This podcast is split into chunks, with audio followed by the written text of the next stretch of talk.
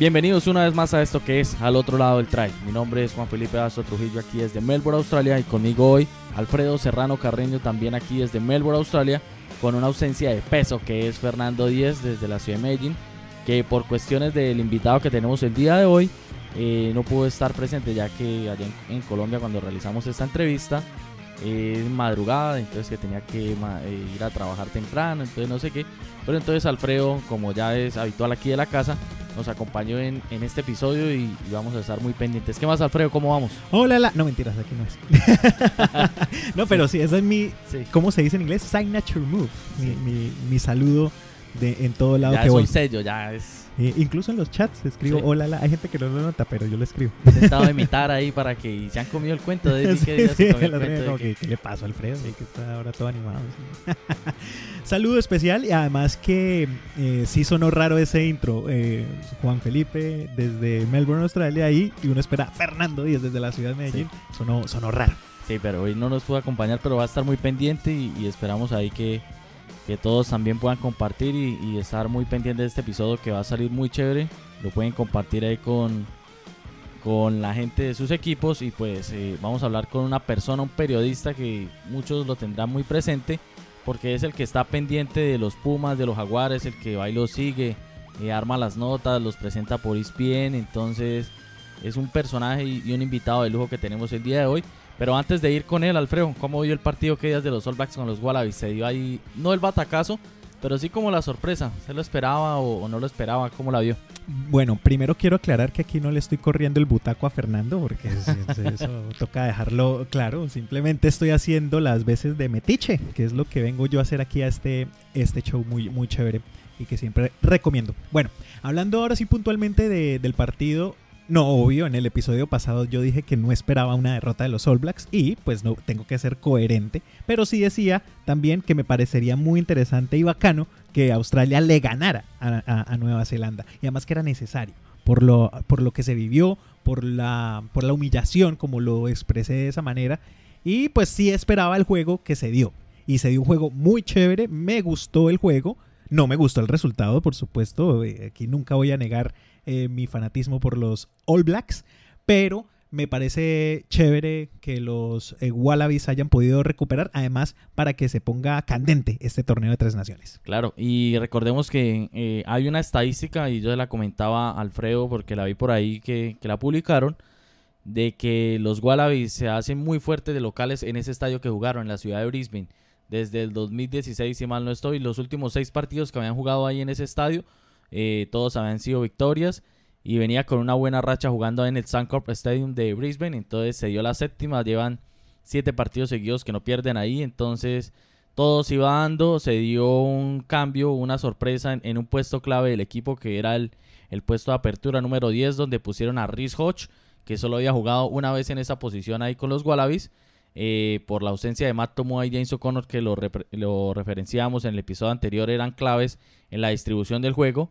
Entra Hodge con un poco más de experiencia que el mismo Noah Lolesio, que igual entró en el segundo tiempo, estaba en el banco de suplentes.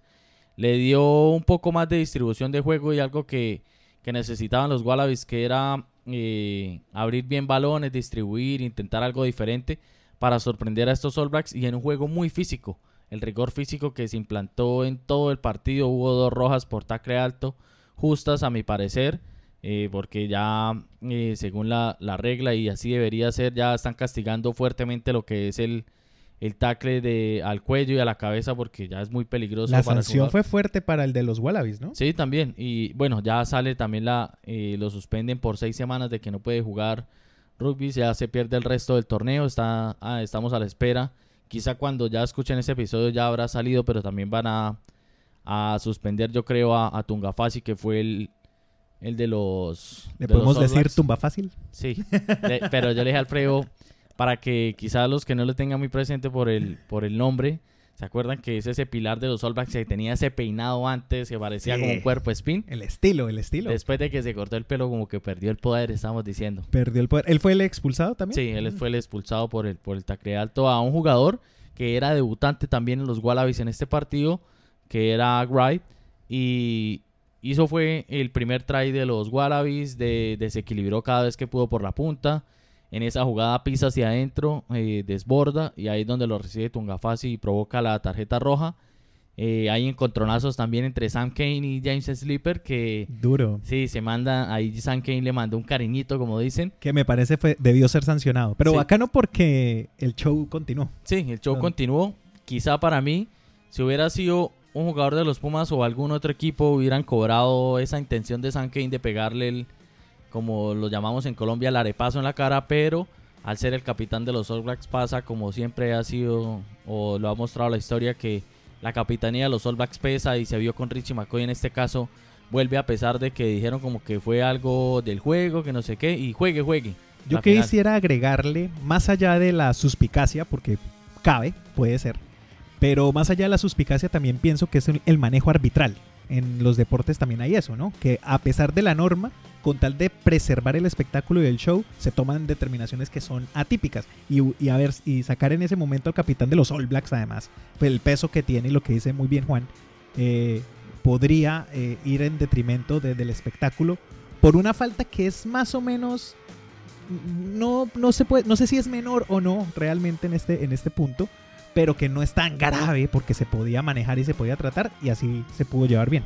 Sí, así lo sacaron adelante. Después San Kane y James Slipper que estaba cumpliendo 100 partidos con los Wallabies se vio al final donde comparten San Kane le lleva una botella de vino y son esas cosas que hacen que el rugby sea diferente en cuanto a... Lo que enamora. Sí, exactamente, la que hace que, que todos estemos muy pendientes de este deporte.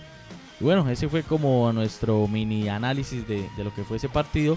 Ya tendremos eh, las otras fechas de Tres Naciones donde hablaremos más de esto. Eh, se viene el debut de los Pumas, eh, cuando quizá escuchen este episodio que también por el invitado lo pueden escuchar después.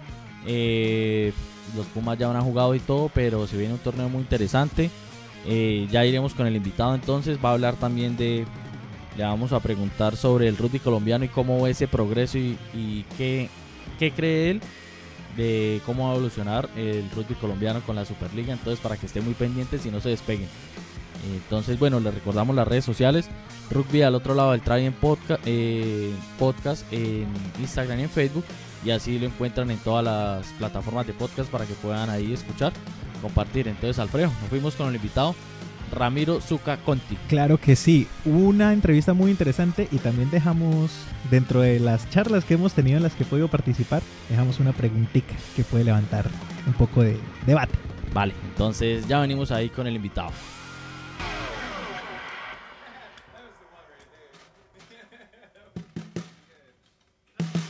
Al otro lado del try, un podcast de rugby colombiano que reúne lo mejor del rugby local e internacional Escúchanos en todas las plataformas para podcast, Anchor, Google Podcast, Spotify y Apple Podcast. Y síguenos en nuestras redes sociales, Instagram y Facebook. Y el día de hoy en Al otro lado del try nos acompaña Ramiro Zuca Conti, eh, un periodista que hace los acompañamientos y sigue todas las giras de lo que es Pumas y los Jaguares. Y en este momento está aquí en Australia, eh, le tocó hacer la cuarentena con el equipo, estar pendiente ahí, todos los cubrimientos y es el encargado de que por ESPN, por las notas de Scrum, podamos estar pendientes del día a día de que llevan los jugadores y cómo ha pasado todo este proceso en un año muy atípico. Entonces eh, empezamos saludando. Hola Ramiro, ¿cómo vamos? ¿Y cómo lo ha tratado Australia todo este largo tiempo que, ha podido estar aquí en este país? Hola muchachos, ¿cómo andan? Un placer poder charlar de rugby con, con ustedes. Me alegra mucho que le estén llevando lo más lindo de este deporte a todo el público allí en Colombia que crece y crece. Y la verdad que sí, eh, aquí estamos en Australia disfrutando un montón. Eh, hemos pasado por largas cuarentenas para llegar a este momento en el cual ya somos plenamente libres, por suerte, y estamos encarando lo que es la recta final para lo que es el arranque del Tres Naciones. Así que es felicidad y disfrute completamente después de lo que fue un largo camino, un año complicado para nosotros en, en Argentina, en el cual a partir del 7 de marzo ya no vimos absolutamente más nada de rugby, donde el rugby de clubes no pudo comenzar, eh, por lo cual somos tremendamente privilegiados, los jugadores, el staff y, nosotros aquí que nos toca trabajar de estar en este momento, en este lugar, sin duda.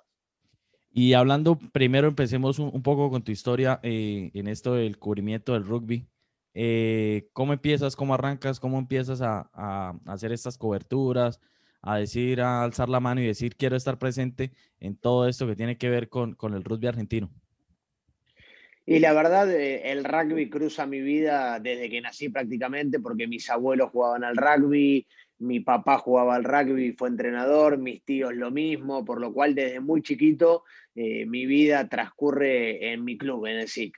Eh, a partir de ahí siempre quise ser periodista, al comienzo me incliné un poco más por la abogacía, donde dediqué un par de años a eso. Finalmente pudo mucho más mi, vocación y terminé encarando la carrera de, periodismo. Y una vez que encaré la, carrera de periodismo, de lleno me metí en el rugby, primero por ahí con proyectos más personales, con un par de amigos haciendo unos programas de televisión, pero fue mi puerta de acceso a, los grandes medios y sin lugar a dudas eh, el salto más profundo, más allá de que yo venía trabajando con ESPN hace muchos años en la radio y en la página de internet en scrum.com.ar, eh, se da en el año 2016 cuando me meto de lleno en la televisión a trabajar para, para el canal.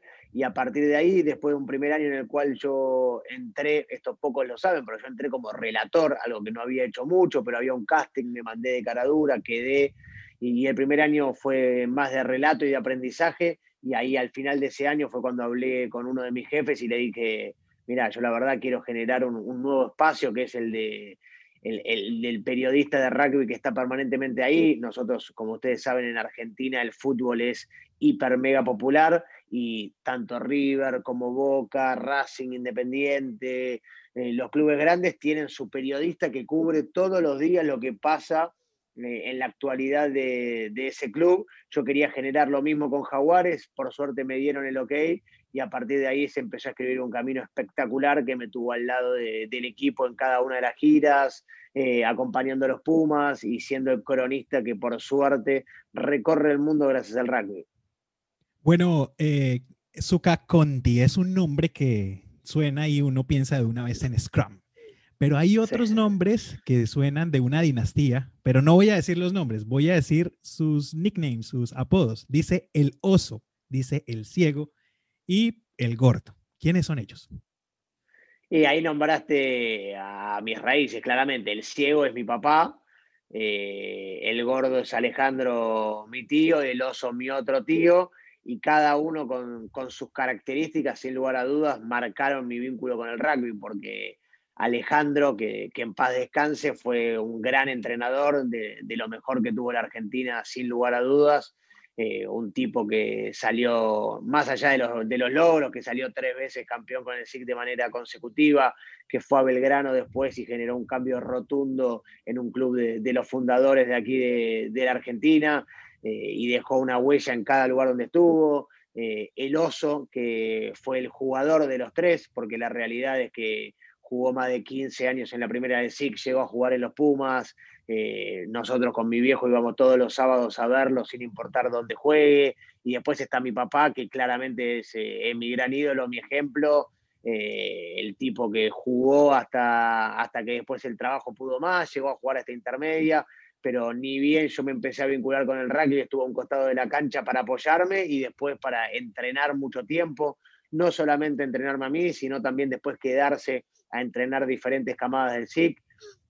Y un pibe, un pibe, un señor de esos que, que ama el deporte, que verdaderamente todo lo que hacía lo hacía con mucha pasión, con mucho amor, eh, con los valores muy claros. Yo siempre digo que cuando entrenás juveniles, eh, más allá del conocimiento, que es recontra importante y que seguramente en los últimos tiempos eh, hasta los chicos empezaron a exigir un poco más de conocimiento, es muy importante y, probablemente más en los clubes la cuestión de los valores, de los caminos a seguir, de respetar las reglas de, ser consecuente con lo que, uno, lo que uno hace, con lo que uno dice, y creo que mi viejo reunía, reúne todas esas, esas eh, condiciones y por suerte se la pudo trasladar a, muchísimas generaciones del SIC que después observamos en plantel superior.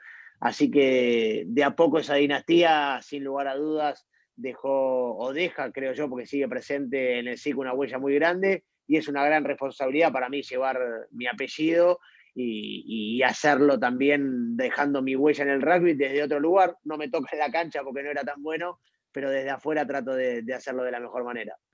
Zuka, eh, jugador hasta los 25 años, también eh, sigue delegando y dando la mano para entrenar esta, con esta dinastía y transmitiendo estos conocimientos y, experiencias de generación en generación. Y decía algo muy importante, algo que tiene que ver estar dentro o estar fuera de la cancha, ¿cuál es el más fuerte? Ya ahí más o menos nos daba una pista, pero ¿por qué es más fuerte estar fuera de la cancha? Y la verdad, Alfredo, si te tengo que decir, a mí, si hay algo que yo le aconsejo a todos los jugadores y muchas veces hasta a mis amigos, es jugá hasta donde puedas, eh, jugá todo, todo, todo lo que puedas, porque nada se iguala con estar adentro de la cancha, sin importar tu nivel. Cada uno en su nivel siente que está jugando lo mejor que puede si está dejando el máximo. A mí me tocaba hacerlo en la preintermedia B o en la preintermedia C, y la verdad es que yo para mí cada final, cada sábado era el mejor día de mi vida porque me iba a poner la camiseta del SIC de vuelta y iba a jugar. Y seguramente el chico que juega en primera vive algo inigualable que es estar jugando en la primera de su club a las tres y media de la tarde. Eh, a mí lo que me pasa en este momento es que en un momento, en una situación de mi vida, el rugby empezó a complicarse porque el periodismo deportivo trabaja los fines de semana y si trabajas los fines de semana te tenés que cuidar y yo tenía que terminar de jugar, salir corriendo a un partido y muchas veces te golpeas un hombro, te golpeas la cara y empezaba a entorpecer mi desarrollo en la, carrera, por lo cual terminé eligiendo por, empezar a dedicarme full time y, de lleno al periodismo. Por suerte la decisión hasta el momento fue acertada porque llegué a estadios que jugando no hubiese llegado nunca, eso sin dudas. Y hoy la verdad es que mi trabajo yo lo vivo con una pasión y con una devoción increíble. Eh, disfruto cada sábado yo para mí y muchas veces se, ríe mi mujer o mi, o mi familia porque yo eh, los viernes, cuando yo el sábado trabajo y hay algún partido de Jaguares o de los Pumas, a mí el viernes me gusta estar tranquilo en mi casa, hacer una rutina prácticamente de jugador, estar tranquilo, dormirme temprano, despertarme temprano, eh, por ahí hago algún, algo de deporte para despejar la cabeza y irme de lleno a lo que va a ser el día de partido, me pongo nervioso, lo vivo con muchísima pasión porque es algo espectacular, me siento un tremendo privilegiado del trabajo que tengo y, no quiero dejar de transmitir eso, quiero que la gente que está del otro lado eh, se dé cuenta que el que está sentado ahí podría ser vos, podría ser cualquiera. Eh, yo lo único que tengo es que me dediqué a esto y que mi misión siento que es poder trasladar con la misma pasión, con la misma soltura que lo viviría cualquiera, pero a mí me toca hacerlo ahí en un costado de la cancha.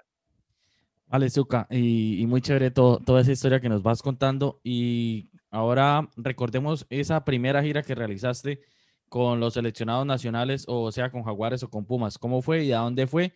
¿Y cómo fue ese recibimiento de los jugadores, ya que estás tan cerca en todo momento? Y te digo la verdad, Juan, fueron, eh, te tendría que marcar dos giras, porque hay una al comienzo, yo mis primeras etapas las hice con un programa de televisión con unos amigos que lo hacíamos a pulmón y ahí nos pudimos ir a una gira en Europa por el año 2010 y a una gira al Mundial de Nueva Zelanda 2011 donde claramente una situación era completamente diferente porque no teníamos derechos, porque combinábamos en cierto punto, yo me acuerdo de mi primera gira con los Pumas en el 2010, me fui con un amigo que se había recibido y él me hacía de cámara para darme una mano y de paso recorríamos Europa y íbamos con una mano atrás y una mano adelante, más o menos eh, comiendo lo que se podía, pero disfrutando a pleno. Y después, obviamente, la, cuando llego a ESPN es llegar a, los que verdaderamente te dan acceso a todo porque tenés el, micrófono de ESPN y a partir de ahí es otra situación. Mi primera gira con el canal fue en el año 2006, 2016, perdón, eh, a un eh, partido entre los Pumas y Sudáfrica en Nelsprit, que me fui con Mati Benzúa de, productor, con Patricio Connolly trabajando también en, para Scrum.com. La pasamos espectacular, me acuerdo y veo los videos hoy los nervios que tenía yo de estar ahí en una primera gira con ESPN, porque aparte no me la esperaba. Me llamaron unos días antes, che, estás para irte a Sudáfrica, recontra, estoy para subirme ese avión. Me fui, fue una experiencia espectacular. Por suerte, lo, lo, rescato siempre. Eh, el grupo de rugby que tiene de trabajo ESPN es recontra sano, todos se alegran por los momentos del otro y cuando estamos trabajando es un verdadero equipo. Eh, entonces, eh, fue, fue increíble y los jugadores, la verdad es que siempre te reciben con buena, con buena predisposición. Yo, por lo menos en estos cinco o seis años que ya tengo de trabajo, estando en todas, porque me tocó estar después de partidos donde perdían por mucho, después de partidos que se escaparon sobre final. También me tocó estar la primera vez que ganaron en Nueva Zelanda, cuando ganaron los cuartos de final, cuando ganaron la semi del Super Rugby, eh, cuando perdieron la final. Y en todo momento eh, ellos entienden y respetan que, que yo estoy trabajando que me toca poner el micrófono cuando son todos sonrisas, pero que también lo tengo que hacer cuando por ahí el momento es más doloroso. Y tocabas un tema muy importante en cuanto a, al intento de hacer periodismo independiente, estos cubrimientos, por ejemplo, en estos espacios acá del podcast, digamos, eh, nosotros aquí con la oportunidad de, que, por ejemplo, Jaguares iba a venir a, Canberra a jugar contra Brambis, eh, claro. un pensamiento de querer ir a hacer algún cubrimiento, ¿qué tan fácil o se puede llegar a tener acceso a los jugadores y un poco a tener cubrimiento en estas giras de, los Pumas o de Jaguares en su momento? No, yo creo, la verdad, creo que, hay acceso, siempre y cuando se respeten las vías eh, formales de escribirle a algún jefe de prensa para coordinar. La verdad, las puertas están abiertas siempre y parte de lo que yo trato de decirle a un montón de chicos en, en Argentina y en Sudamérica también, que, me escriben pidiéndome a veces consejos o que obviamente todos los chicos que arrancan a estudiar periodismo sueñan con estar en el lugar donde por ahí me toca estar a mí hoy, que es un tremendo privilegio. Eh, a mí cuando me tocó empezar, eh, y no fue hace tanto, no existía Spotify, no existían los podcasts, no existían las redes sociales prácticamente, recién arrancaba un poco de Twitter en el Mundial 2011, estaba Facebook, me fui, como me acuerdo, hoy veo las fotos, todas pixeladas, no se podía creer, tenía que ir con una camarita digital. Hoy la realidad es que todos tenemos la herramienta para tener un medio de comunicación y está en cada uno ver de qué manera lo quiere hacer. Hay algunos que se van a desarrollar más eh, en Spotify armando un podcast recontra interesante como el de ustedes. Hay otros que te dicen, quiero aparecer en cámara y me divierte y se arman un canal de YouTube o le empiezan a dar pelota a lo que sucede en Instagram. Yo hoy por lo menos a lo que invito a todos es hagan, anímense, equivóquense, llamen, entrevisten, busquen a los jugadores, manden un inbox, si no te contestan, mandás otro, y en la misma situación que por ahí le tocaba vivir a otros periodistas en otro momento cuando llamaban a un teléfono de línea o mandaban un mensaje de texto, ahora será por redes sociales, pero mi invitación es a hacer constantemente, a animarse. Hoy si hay algo que tenemos son las herramientas para animarnos y hasta mismo si te animás te escuchaste y no te gustó, podés ni publicarlo, pero animate, desafíate, ponete incómodo, me parece que, pasa por ese lado. Sí, y ahora vámonos un poco a la actualidad. Ya llevas casi más de un mes larguito eh, por estos lados, por estas tierras australianas.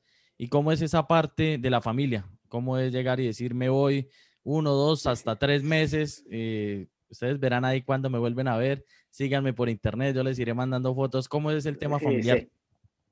La verdad que va cambiando con los años. Este año fue recontra típico, porque yo el año pasado, por ejemplo, viajé en total cuatro meses y medio entre Jaguares y después lo que fue el Mundial de Japón 2019, que es un montón, pero fue en cuotas, porque por ahí me iba 10 días a Sudáfrica, volvía una gira de un mes, volvía dos semanas, volvía y después el Mundial de Japón, que ya lo veníamos charlando hace un montón, así que era algo que estaba pactado. Este año, donde yo habitualmente viajaba mucho más, no se viajó absolutamente nada y todo lo que se iba a viajar durante el año me lo comprimieron en 77 días, por lo cual todo se charla, se entienden los momentos. Yo particularmente estoy felizmente casado, pero no tengo hijos, lo cual muchas veces lo veo con mis compañeros de trabajo, que una vez que uno tiene hijos cambia completamente el tema del cual se charla, porque claramente la, mujer que se queda en Buenos Aires o en Argentina o en Sudamérica se queda con, una tropa a cargo, a mí en mi caso se queda mi mujer en, su, en casa trabajando, por lo cual es una situación un poco más simple en ese sentido, pero bueno, es cuestión de, de ir llevándola, de charlar, de entender que son desafíos para, la carrera profesional de uno. Eh, la realidad es que hoy eh, estoy, me toca viajar en una situación eh, atípica a nivel mundial, en un contexto mundial increíble.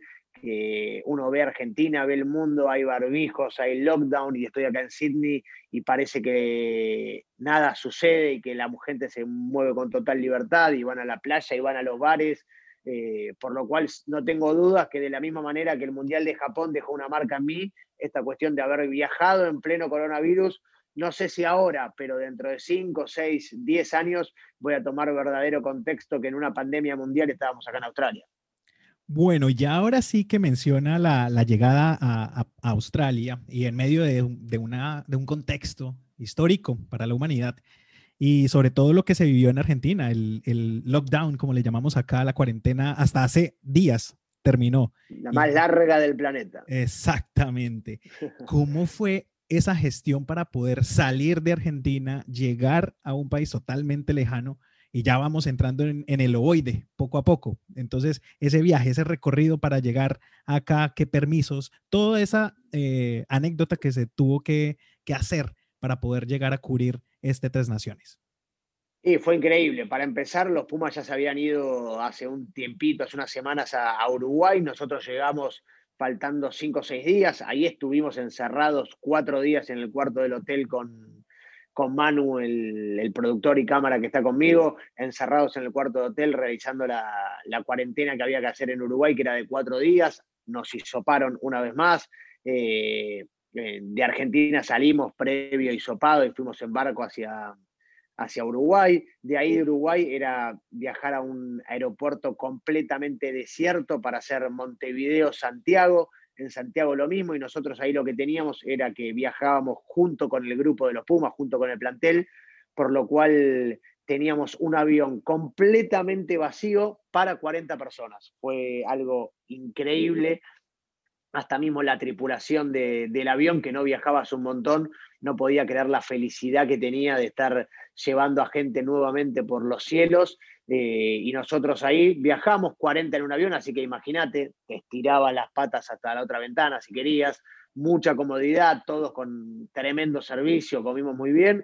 Y una vez que llegamos acá a Australia, fue probablemente la parte más engorrosa de todas, porque tuvimos 14 días de cuarentena y fue cuarentena estricta. Es complicado que no parezca exagerado, pero los primeros tres días encerrados en un cuarto del hotel sin salir, te dejaban la comida en la puerta del, cuarto, a partir de ahí solamente salidas de dos horas a, ver el entrenamiento de los jugadores. Para los jugadores también un tremendo desafío porque se tenían que mantener estables a nivel emocional y físico, pudiendo salir solamente dos horas del cuarto para entrenar rugby y otras dos horas para hacer gimnasio, y después todo era guardados en, un cuarto que era muy cómodo, pero que cada uno estaba solo en su cuarto. Eh, y así fueron 14 días. Y cuando te digo que era a, nivel estricto, era que había un policía en cada piso controlando el ascensor, que nadie, que nadie salga de los cuartos, que íbamos escoltados a cada uno de los entrenamientos. Pero bueno, se recorrió todo ese camino y a partir del día 14 ya nos fuimos a Manly y a partir de ahí arrancó la libertad, los Pumas ya jugaron un par de amistosos, eh, y, ya en este momento hay una libertad, por suerte, eh, y esperemos que se mantenga completa en cuanto a la movilidad del plantel, a los días libres, a ir a entrenamiento, a quedarse más tiempo entrenando. Así que está buenísimo lo que estamos viviendo en este momento. Claro, eso es una parte muy importante porque, por ejemplo, acá en Melbourne eh, no se hizo ese control estricto en los hoteles y por eso vivimos una segunda ola del coronavirus, donde tuvimos que entrar otra vez a lockdown fuerte, hasta ahora estamos saliendo y es como la parte del país que no, no ha tenido esos privilegios como sí lo tiene Brisbane o Sydney de, por ejemplo, ya albergar público en los estadios, como se está viendo en este Tres Naciones. Claro. entonces es muy bueno que, que, esos controles hayan sido así porque le garantiza a todo un plantel que se están haciendo las cosas bien. Entonces es, muy importante. Acá lo, lo, único que por ahí, que obviamente hay que entender las situaciones, porque nosotros veníamos de Argentina, que es un país de, de alto riesgo en esa situación por la cantidad de contagios que veníamos teniendo, eh, pero eh, los Pumas tuvieron, y esto es real y no es una excusa, los Pumas tuvieron que eh, realizar cierta cuarentena y los All Blacks, como venían de Nueva Zelanda, obviamente, que es un país que tampoco está en una situación compleja de coronavirus, sino que lo llevaron muy bien y hasta lo vimos en el Super Rugby con mucha gente, los All Blacks aterrizaron y a los cinco minutos de aterrizar ya estaban jugando al golf con completa libertad. Por lo cual fueron todas cuestiones que en la preparación, la verdad es que pensando en, lo que va a ser el torneo, yo pienso realmente que hay que contemplarlas en cuanto al análisis y a la exigencia que podemos tener sobre, sobre el plantel. Está buenísimo, todos queremos que a los Pumas le vaya bien, pero eh, la verdad es que la situación en la que llegan es inédita, es increíble, es difícil de explicar y de contextualizar, porque este equipo hay un montón de jugadores que desde el 7 de marzo eh, no juegan un partido de rugby internacional, que tuvieron que arrancar a entrenar, que frenaron los entrenamientos porque se rompió una burbuja, que volvieron a viajar, que estuvieron aislados, que contacto estrecho, que había que aislarlo de vuelta, que el coronavirus, que los viajes a Australia, que 14 días encerrado de vuelta, por lo cual eh, me parece que más complicaciones y más eh, escollos en el camino que esto no, no pudieron haber, por eso no tengo la menor duda que, lo que se viene, por lo menos para el equipo argentino, más allá de lo que sucede en la cancha, es de disfrute puro, que es volver a jugar eh, con sus amigos, entre amigos, al rugby con la camiseta de los Pumas. Claro, se vio en las fotos y, en todo este cubrimiento que realizas la parte emotiva de, por ejemplo, cómo se juntaron los que estaban en Argentina y los que venían de Europa. Que, que, fue muy impactante porque listo, ya los que venían de Argentina habían cumplido cuarentena y estaban entrenando y los de Europa guardados, esperando a poder a unirse a sus compañeros. Tienen un partido amistoso y ya como que esa camaradería y tanto tiempo sin verte y poder, compartir en estos tiempos tan difíciles, creo que fue algo muy importante para ellos y algo muy anímico. Sí, y si le querés sumar algo más, eh, había varios de los jugadores, eh, Mati Alemano, Guido Petti, Marcos Kremer, que durante la cuarentena en Argentina, como pasó la situación de Jaguares, que no iba a jugar más el Super Rugby y le daban libertad de acción a los jugadores, durante la cuarentena cerraron sus eh, pases a equipos de Europa, se fueron y no se pudieron despedir más que con algún mensaje de WhatsApp al grupo. No es que pudieron ver a sus amigos como hubiese sido en otra situación, eh, ir a un entrenamiento de Jaguares, abrazarse con todo, despedirse. Eh, Guido Petti cerró el contrato a los tres meses de que arrancó la cuarentena, se tomó un avión, se fue y lo único que hizo fue mandarles un mensaje. O sea, a muchos de los chicos no lo veía desde el 7 de marzo, repito, es un montón.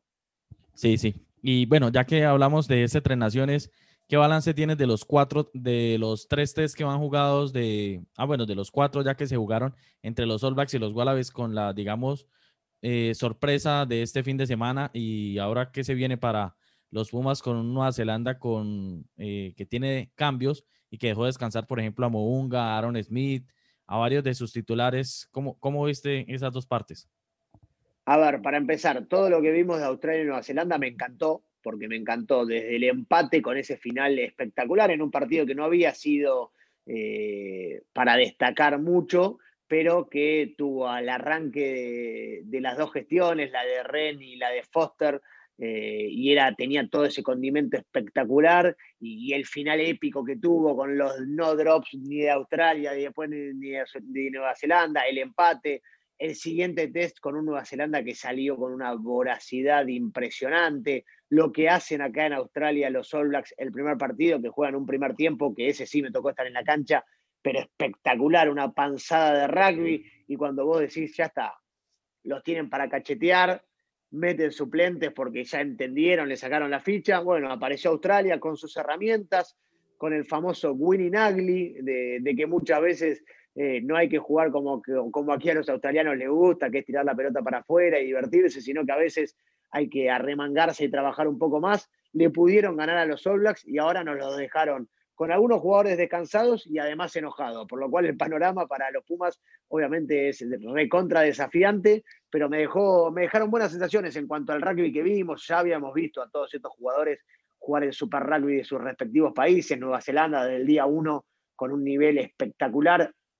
Y desde mi parte viendo que los jugadores volvían a disfrutar de jugar al rugby y Australia que fue de menos a más, porque cuando arrancó nosotros lo comparábamos con Nueva Zelanda y decíamos, che, hay otro ritmo, pero después, una vez que los socios empezaron a agarrar ritmo, también empezaron a, conseguir volumen de juego, eh, por lo cual es eh, increíble el desafío que se viene para los Pumas, teniendo en cuenta el ritmo con el que llegan estos dos equipos, eh, Australia lo que mostró el último sábado y ni que hablar el partido de este sábado para el arranque frente a, a Nueva Zelanda, como decías vos, Nueva Zelanda que guardó algunos jugadores que seguramente ahora vuelva a rotar y le dé la chance a otros, pero la verdad es siempre el análisis es el mismo con los All Blacks. Pongan lo que pongan, son un equipo que muchas veces el equipo suplente de los All Blacks eh, podría estar en los cuartos de final del Mundial, esa es la verdad. Claro, y le pone un poco más de emoción esta victoria de, los Wallabies porque ya se empieza a jugar con el punto bonus, con que un equipo para quedar campeón van a tener opción, entonces es muy interesante porque se puso muy, muy, muy bueno el, el torneo como tal. Y bueno, Zuka, para ir terminando esta gran charla, esta gran entrevista, hay una pregunta que si no la hago después me la cobran. ¿Qué, A ver. ¿Qué sabes de- del rugby colombiano y cómo, cómo, cómo es ese progreso? ¿Qué tanto sabes de- del rugby en Colombia?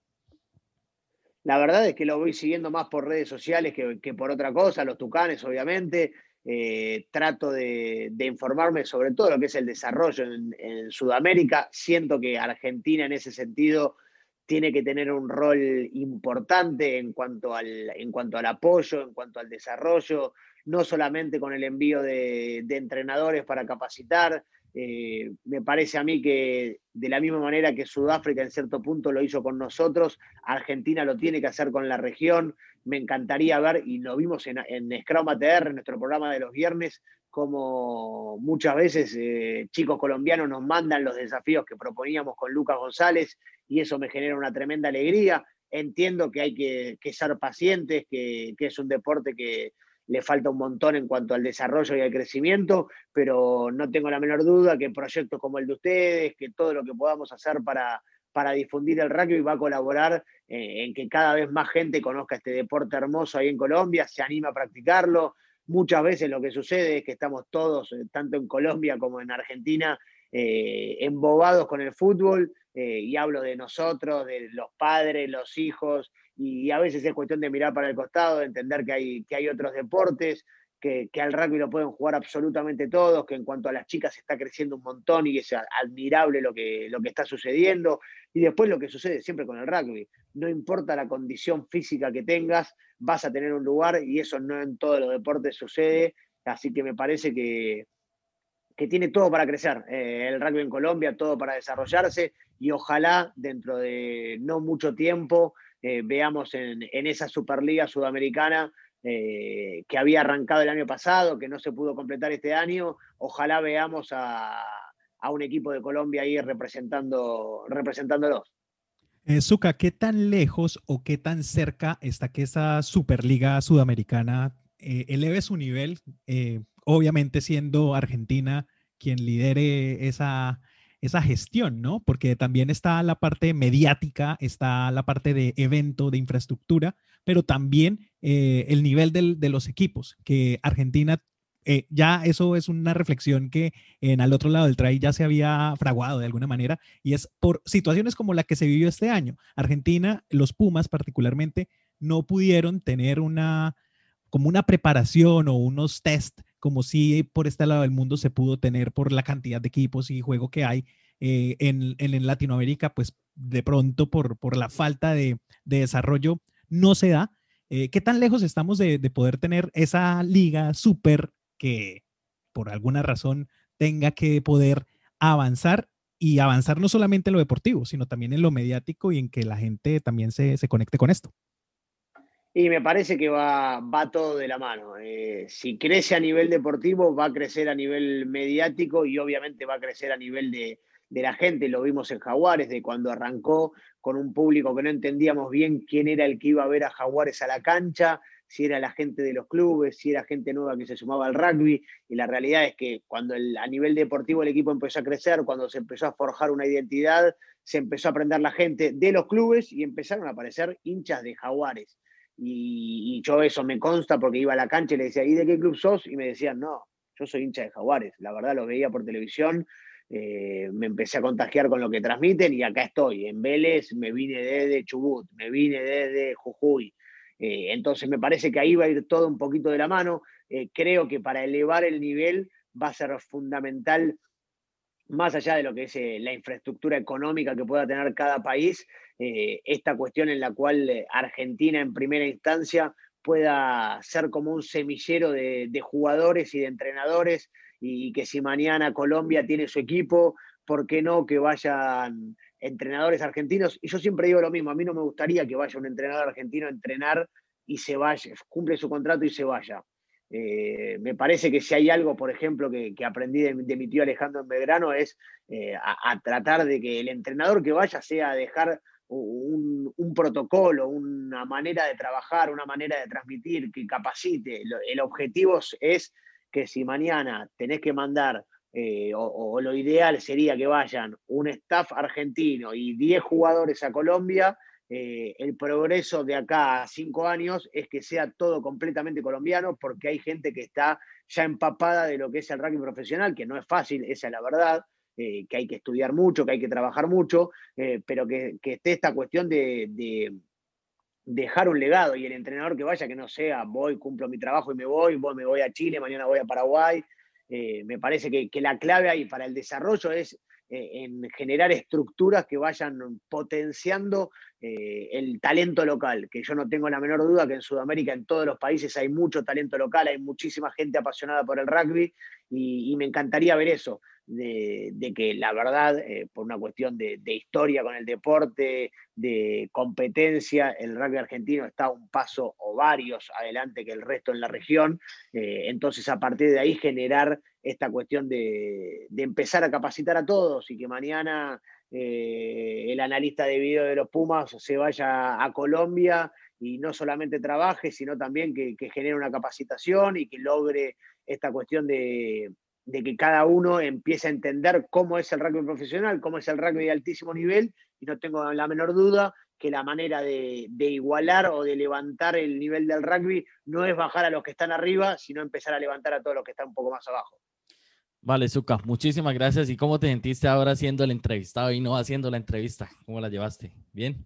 Bien, me divierte, me divierte. Lo que pasa es que ah, creo que como entrevistado, eh, entrevistándome a mí no me divertiría tanto porque a veces me, siento que me alargo mucho con las respuestas y yo muchas veces le pido a los entrevistados que sean más concretos y después no lo cumplo yo, pero me, la verdad me apasiona, mucho, me apasiona mucho hablar de rugby, me divierte, me gusta tratar de dejar en claro lo que pienso, así que espectacular y, de nuevo, como le dije al comienzo, los felicito por el, por el laburo que hacen, ojalá sean cada vez más eh, los que se animen ahí a, hablar de rugby en Colombia y, que el desarrollo del deporte este que tanto queremos crezca mucho, mucho. Sí, ya no pude estar presente Fernando desde Medellín ya por la cuestión del horario, porque aquí ya es tarde en, en Colombia y Argentina, por ejemplo, es de madrugada pero también quería estar presente en la entrevista. Y Zuka, muchísimas gracias. Esperamos que siga eh, realizando un gran trabajo, así como lo ha venido haciendo con los Pumas. Esperamos que a los Pumas también le vaya muy bien en este torneo y, y represente muy bien al continente. Y Alfredo, ¿algo más para ir cerrando esto? No, eh, fabuloso escuchar desde la perspectiva de la experiencia. Además que es una experiencia heredada de un linaje total eh, que de todas maneras no, nos impregna. Yo le cuento a Zuka que yo eh, llevo muy poco tiempo siguiendo el rugby. Yo de aquí de esta mesa soy el, digamos, el inexperto y tengo un programa que se llama Los Inexpertos además. Eh, y nos encantan los deportes, nos apasionan desde el sofá. Entonces, es fabuloso cómo se impregna el rugby.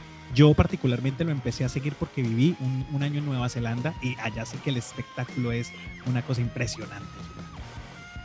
Totalmente, sí, Nueva Zelanda es una locura, se vive como el fútbol en, nuestros países, el rugby es impresionante, pero bueno, aquí estamos para lo que necesiten siempre, eh, desde nuestra parte o por lo menos de mi parte, cuenten conmigo para lo que necesiten y a seguir metiéndole del otro lado del, del try, donde sea, eh, aquí estaremos y, un abrazo grande a toda la gente ahí en Colombia que también eh, disfruta y, se prende a esta fiebre de, los Pumas por ESPN que, que, la vamos a pasar muy bien, que ahora se vienen cuatro semanas recontra intensas para disfrutar a pleno, para vivir, para sentarse justamente como decía vos en el sofá a ver el mejor rugby del mundo. Vale, ya lo escucharon ahí a Zuka Conti dejando la invitación para que madruguen, porque toca madrugar a ver esos partidos. Y bueno, muchísimas gracias a todos por estar pendientes en este episodio. Esto fue al otro lado del try con Zuka Conti desde Australia, él desde Sydney, nosotros desde Melbourne y Fernando ausente de Medellín. Muchísimas gracias a todos.